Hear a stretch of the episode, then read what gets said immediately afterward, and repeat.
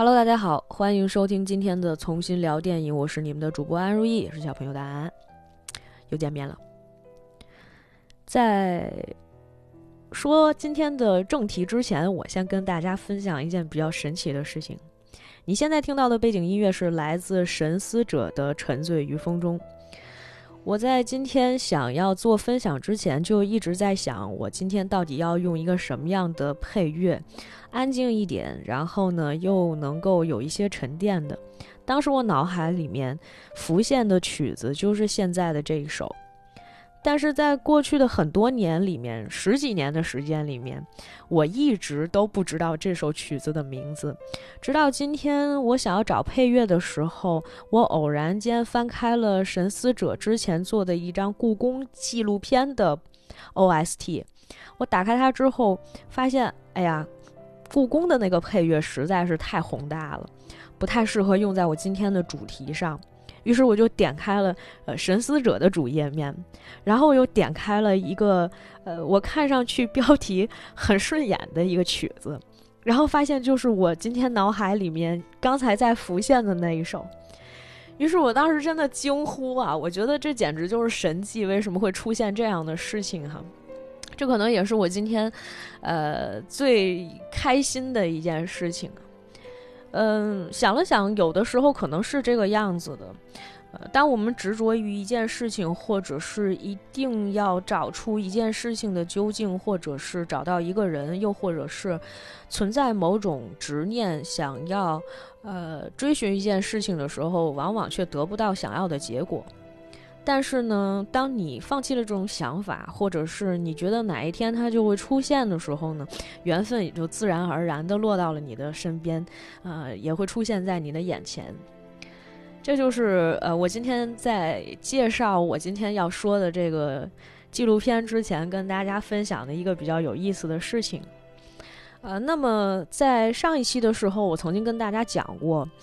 呃，我可能会用一些不太一样的方式去介绍电影，这也就是这个重新聊电影的初衷，就是我们用一种呃更加呃自在的方式，或者是说更舒服的方式去交流一些关于电影的心得。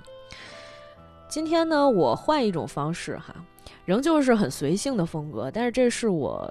在公众号上写的一篇文章，介绍了一个我最近看的，对我有很多的启发的一个纪录片。然后刚好呢，今天这篇公众号也要推出了，所以不如趁着这个时间跟大家一起来分享一下，呃，文字带给我们的一些乐趣，以及在这些文字和这些纪录片后面，我的一些人生思考。好了，话不多说，那我们开始。这篇文章的题目叫做“从今天起，做一个读书人”。最近因为大家都在家自闭，已经要把这些人逼疯了。不管是在家数米粒儿，还是在家做什么手工，反正不能抑制人类的创造性。比较绝的是，大家最近的厨艺真的都大涨，晒每餐吃什么，成为了我们大部分时候的一些沟通话题。可是也都免不了每天微信对话说的最多的还是那句“我想出去”，感觉都跟犯人一样被限制了自由。以前我最喜欢的就是逛书店，为此年前的圣诞节，某位小朋友还特意带我去了一个古旧的书店，介绍给我最喜欢的书，特别喜欢那天的氛围，因为书籍所传递的思想比现如今我们接受的任何信息都更持久。更有内涵。关闭了一段时间的社交网络通道，因为每天各种快讯消息雪片一样飞来，让人应接不暇。先发消息后辟谣，然后又开始说前面是传谣，一轮轮骂站在网上如火如荼，打到最后，所有键盘侠都觉得是自己意志的胜利。还有搞笑的，就是那个说你不喜欢什么就去建设什么那段。反正就像是不断的长脸在打脸，脸肿老高，但也没关系。反正我们最近都不怎么见人，所以我有点累了。想想看，如果你能短期屏蔽各种负面消息，得到及时有效的信息，需要经过时间考验，知道必须的，剩下的就随着时间的流逝，慢慢等到验证，也是一种不错的选择。所以我选择静下心来看看书。于是从过年的时候开始，我不光给别人推电影，同时还推了一部我觉得很有趣的纪录片。但是还有书籍。这部纪录片一共五集，每集三十分钟，分别从五个方面介绍了关于书籍的出版、二手书的流通、绘本设计以及快速阅读时代。大概是因为曾经是庞大出版业的从业者当中的一员，所以对这个话题格外感兴趣。身边也有不少朋友，虽然买买书如山倒，读书如抽丝，但对于书籍的热爱始终有增无减。只是最近挤压的时代有些多了，所以最后买书变成了 last choice。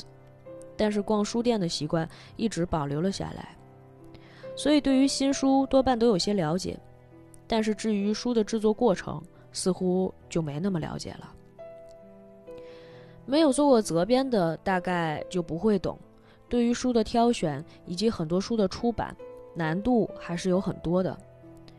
不是所有的作者都希望自己的作品能够集结成册，责编也需要根据自己的经验，帮作者更好的把他们的作品推到市场上去。当然，更重要的是版权问题，比如在第一集里就涉及到朱越和其他编辑都怎么选择书籍以及怎么做书的。大概每个编辑心中都有一本自己想出的书。我记得从前就有个同事说想出那本《少年派的奇幻漂流》，如果我没记错的话。但是那个时候版权在另一家出版社手里，他对那本书的出版产生了真实的担忧，他希望能让那本书尽快面世。有的时候，那些编辑们还会因为某些好书翻译做得不好而十分焦虑。这种态度才是通常意义上的真实情感、真情实感。对于书籍的热爱，我们每个人都有，但是程度不同。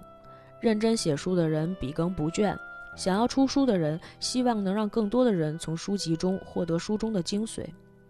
毕竟，人类的智慧结晶才是最值得流传百世的文化遗产。说到翻译，北大外语学院的范晔做了一个例子被举了出来。当年因为北大西语老师的一句“拉美文学大有所为”而进入北大学习西语的他。本着自己对文学的热爱和希望能够分享给更多人的想法，翻译了不少西语佳作，而最著名的一本应该是马尔克斯的《百年孤独》。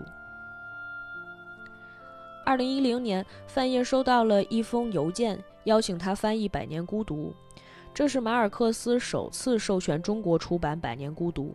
在此之前，市面上流传的都是没有经过授权的各种中译版本。可能对于很多人来说，创作是痛苦的，但是要知道，翻译也同样是艰辛的。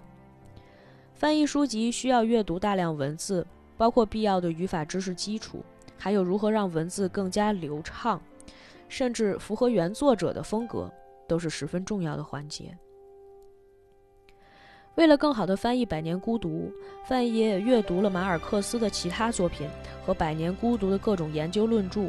以便更加了解作品本身，而实际上，这些研究和他最终的翻译要在十个月之内完成。文本出来了之后，当然还有设计的问题。在纪录片的另外一个章节里，我们看到很多优秀的设计师用他们的奇思妙想，想结合书籍的内容，制作了好看的封面，或者是做书籍的整体包装和设计。当然，片中也少不了二手书的市场，以及如何在这个飞速发展的时代更有效地读书。不管是在地铁上每天通勤时看书的年轻人，还是那些会在视频网站上分享书籍介绍的 UP 主，都标志着这个时代，即便还在朝着 5G 或者更快速的方向发展，信息的传递变得更加便捷高效，但都不能取代书籍在文化传承上的意义。看完这部纪录片的时候，我也感慨良多。在如今的社会里，我既不希冀自己能有一个普世的价值观，也不便讨论各种新闻时事。唯一能做的，无非独善其身。诸事烦扰皆为私欲而起，新闻报道也多加真实背后的导向。毕竟今日新闻，明天就会变成旧闻，而那些让人争论不休的热议话题，也早晚会有一天被人抛之脑后。